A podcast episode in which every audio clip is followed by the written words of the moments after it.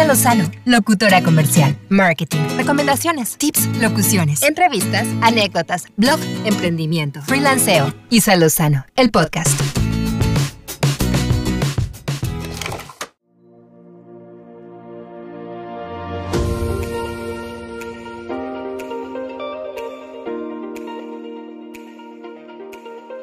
Hola, hola, ¿cómo están? Bienvenidos a un nuevo episodio de Isa Lozano, el podcast. Gracias por estar aquí, gracias por escuchar nuevamente, por sus comentarios, que no puedo dejar de agradecerles la respuesta y la retroalimentación que he tenido por su parte. De verdad, muchas, muchas gracias. Les recuerdo que si quieren estar en contacto conmigo para sugerencias, comentarios, lo que sea que ustedes deseen, pueden hacerlo a través de las ligas que se encuentran en la descripción de este episodio. Ahí viene mi correo, vienen mis redes sociales, así es que no se olviden de checarlas para que podamos estar en comunicación directa. Y bueno, pues como lo dice el título, el día de hoy vamos a hablar de una serie de tips y consejos para cuidar tu voz, para cuidar tu garganta si estás en esta situación en la que justo te estás quedando afónico o estás empezando a tener esta molestia, vamos a platicar pues de ciertas recomendaciones para evitar que se vuelva más complicada, que sea grave o que tu recuperación sea más pronta. En mi experiencia como locutora, pues obviamente mi herramienta principal es la voz. Si yo me enfermo de la garganta, automáticamente estoy en vacaciones forzosas. Y ni siquiera las puedo disfrutar mucho porque no puedo estar expuesta a ciertos ambientes, entonces es muy complicado, realmente es algo que tengo que cuidar bastante, seguramente también les pasa a cantantes, a conferencistas, pero aunque no tenga que ser tu giro principal el uso de la voz, todos la utilizamos para comunicarnos todo el tiempo. A lo mejor tienes que estar dando juntas en tu trabajo, tienes que hacer presentaciones, Simplemente para estar en tu casa y comunicarte con los tuyos tienes que utilizar tu voz. Y a veces lo hacemos de forma incorrecta, a veces nos desgastamos de más. Y no solamente el clima frío y las enfermedades respiratorias son amenazas para nuestra voz. A veces también los cambios en el clima, me refiero más a los estacionales, ahorita por ejemplo en este momento que estoy grabando este episodio, acaba de entrar la primavera 2021 y ese cambio principalmente, normalmente sucede con los cambios de estaciones, ¿no? Pero la entrada de la primavera es así, con todo llega y me provoca unas alergias horribles. Entonces estoy muy expuesta a la irritación en mi garganta y eso me hace más vulnerable al tenerla irritada constantemente para ser presa de una infección en la garganta o, de una faringitis, etc. Entonces, Además de esos factores que les comentaba, el cambio de clima o el cambio de estación también puede ser un factor importante que puede afectar nuestra herramienta. Pero más allá de las cuestiones externas, de las características del aire, la contaminación, si está frío o está caliente, a veces también hacemos un mal uso de nuestra herramienta y nos exponemos a este daño. Por ejemplo, asistir a un concierto. A lo mejor ahorita justo, eh, bueno, pues estamos cumpliendo un año de estar encerrados y de no poder asistir a este tipo de eventos masivos, pero estoy segura que cuando se reanuden las actividades, muchos vamos a querer gritar y corear todas las canciones en nuestro primer concierto al que asistamos, o cuando podamos salir eh, a un bar y estar con los amigos, la música fuerte, y estamos expuestos a tener que hablar a un volumen mucho más alto de lo normal, además de estar también en ambientes con humo de cigarro, o estamos tomando bebidas que pueden estar muy frías y que todo esto combinado pues está irritando constantemente nuestra garganta. Otro factor también muy importante es el aire acondicionado o incluso la calefacción. Todo este tipo de ambientes artificiales resecan muchísimo el aire y nos afecta directamente en la garganta, lo que puede desencadenar una afonía. Pero bueno, no te preocupes, hoy vamos a platicar de algunos consejos que pueden parecer muy básicos, pero de verdad, cuando los pones en marcha, te ayudan mucho a cuidar que lastimes más tu voz o si ya estás afectado, que te ayuden a recuperarte más rápido. Primero que nada, tienes que evitar forzar la voz. Claro, suena lógico, pero cuando uno empieza a enfermarse de la garganta, cuando empieza a sentir esa ronquerita, y no sé si les ha pasado, a mí me pasaba mucho de chica, me encantaba escucharme ronca, me encantaba y hablaba más que nunca, entonces obviamente a las horas o al día siguiente estaba totalmente muda por dos días porque estaba encantada con mi vocecita ronca y entonces la estaba forzando y forzando. O a veces no tanto porque te encante que estés ronco o no, sino porque tu rutina diaria no te permite parar y tienes que estar hablando y tienes que dar indicaciones y tienes que ir a la junta y tienes que hacer la presentación. Pero créeme que una pequeña pausa puede hacer una gran diferencia para que no te lastimes y permanezcas más tiempo sin poder hablar o con una irritación que se te va a prolongar días o semanas. Entonces, no grites, no exageres tu forma de hablar. Lo mejor es hablar de forma natural, pero lo más importante, evitar subir la voz si no es realmente necesario. Incluso si puedes comunicarte con una voz suave, si lo intentas en este momento, hablas y hablas con la voz más, más suave, más relajada, tu garganta se siente totalmente libre de tensión. Y eso es lo que debes de intentar. Cuando tienes la garganta lastimada, habla bajito. Si te cuesta trabajo que los demás te escuchen, mándales un mensaje. Pero cuida tu garganta, créeme que no vale la pena exponerte y provocar un daño en tu cuerpo cuando realmente lo que te está pidiendo es que le des una pausa. Ahora, algo también que hacemos muchísimo cuando empezamos a sentir esa irritación, y es un clásico, es, ¿no? Estamos raspando la garganta. Es que siento como que está irritada, bueno, si está irritada, no la raspes, ¿no? Es como si te caes de rodillas y, te haces un raspón, pues no te estás rascando con el dedo el raspón, lo dejas en paz, lo dejas tranquilo, ¿no? Y eso es lo mismo que tenemos que hacer con la garganta.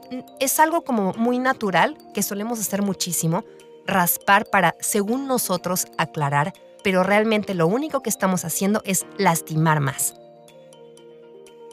Ahora recuerda que para que tu garganta se mantenga en buenas condiciones es fundamental la hidratación. La hidratación es clave para tu garganta, para tus cuerdas y en general para el funcionamiento de tu cuerpo. Entonces es mucho mejor que te tomes varios vasos de agua al tiempo para aclarar tu garganta.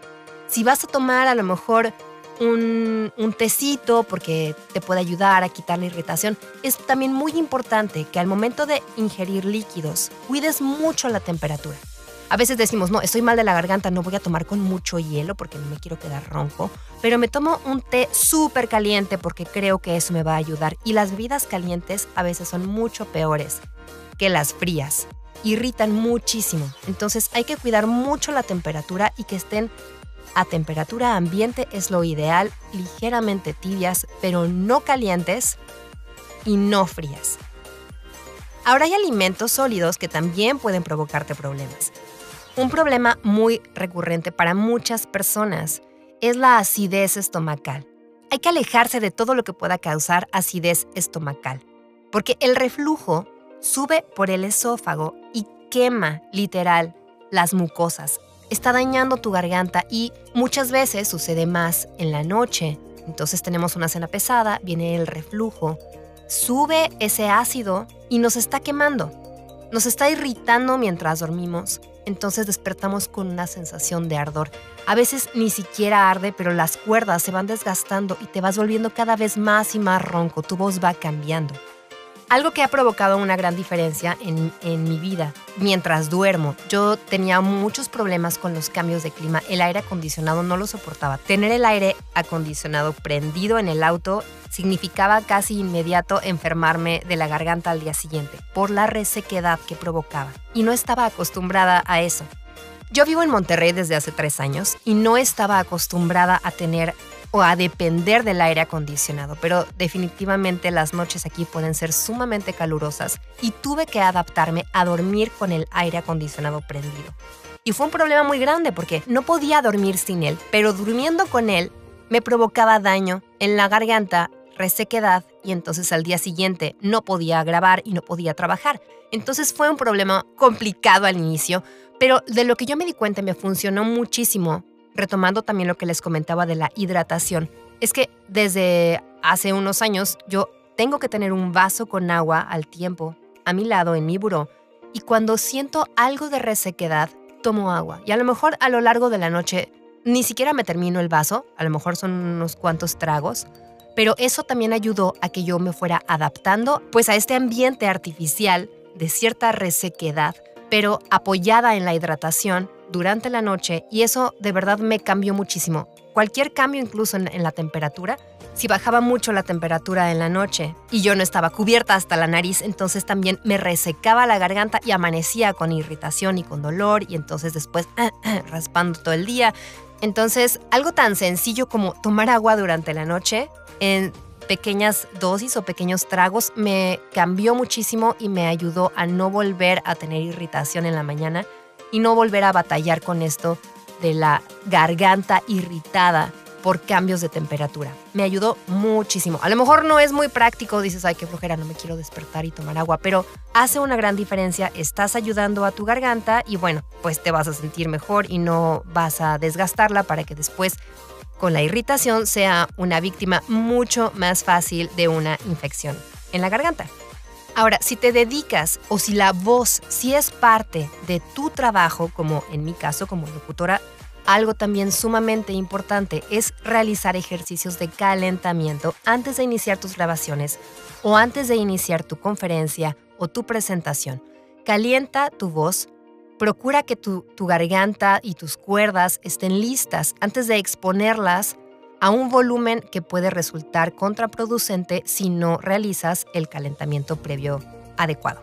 Si ya estás batallando, si ya estás afónico, bueno, pues hay que darle descanso a las cuerdas. Como les decía, a veces el cuerpo nos pide estas pausas.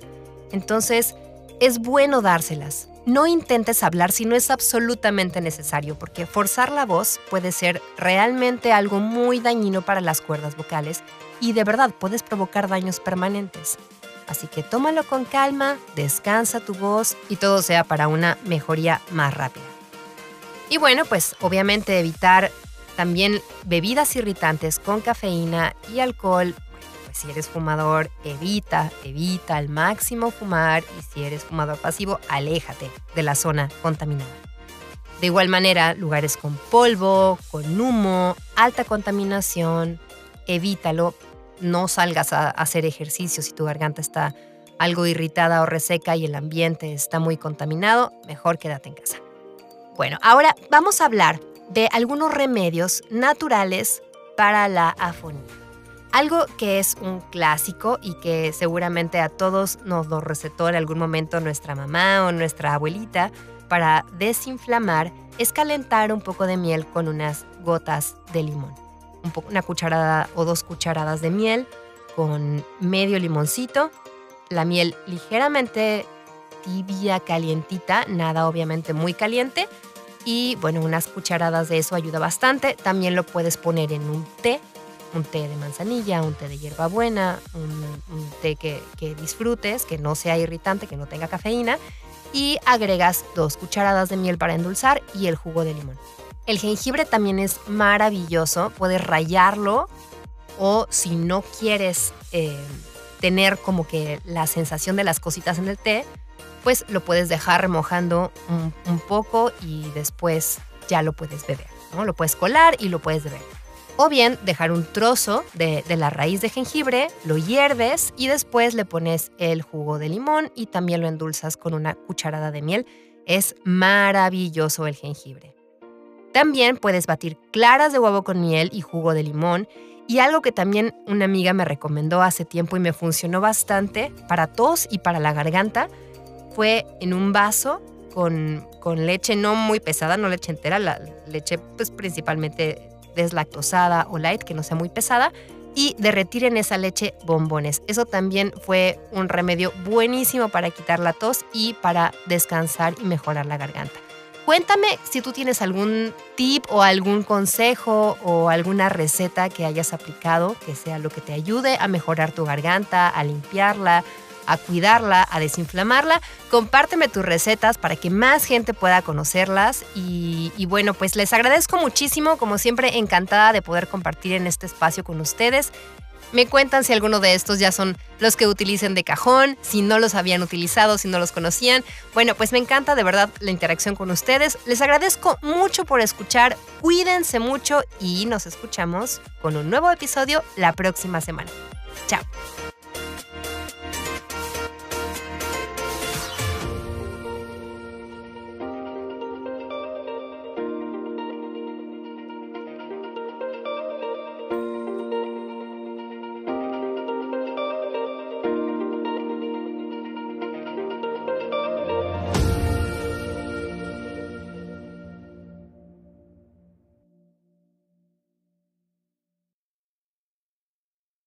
Isa Lozano, locutora comercial, marketing, recomendaciones, tips, locuciones, entrevistas, anécdotas, blog, emprendimiento, freelanceo. Isa Lozano, el podcast.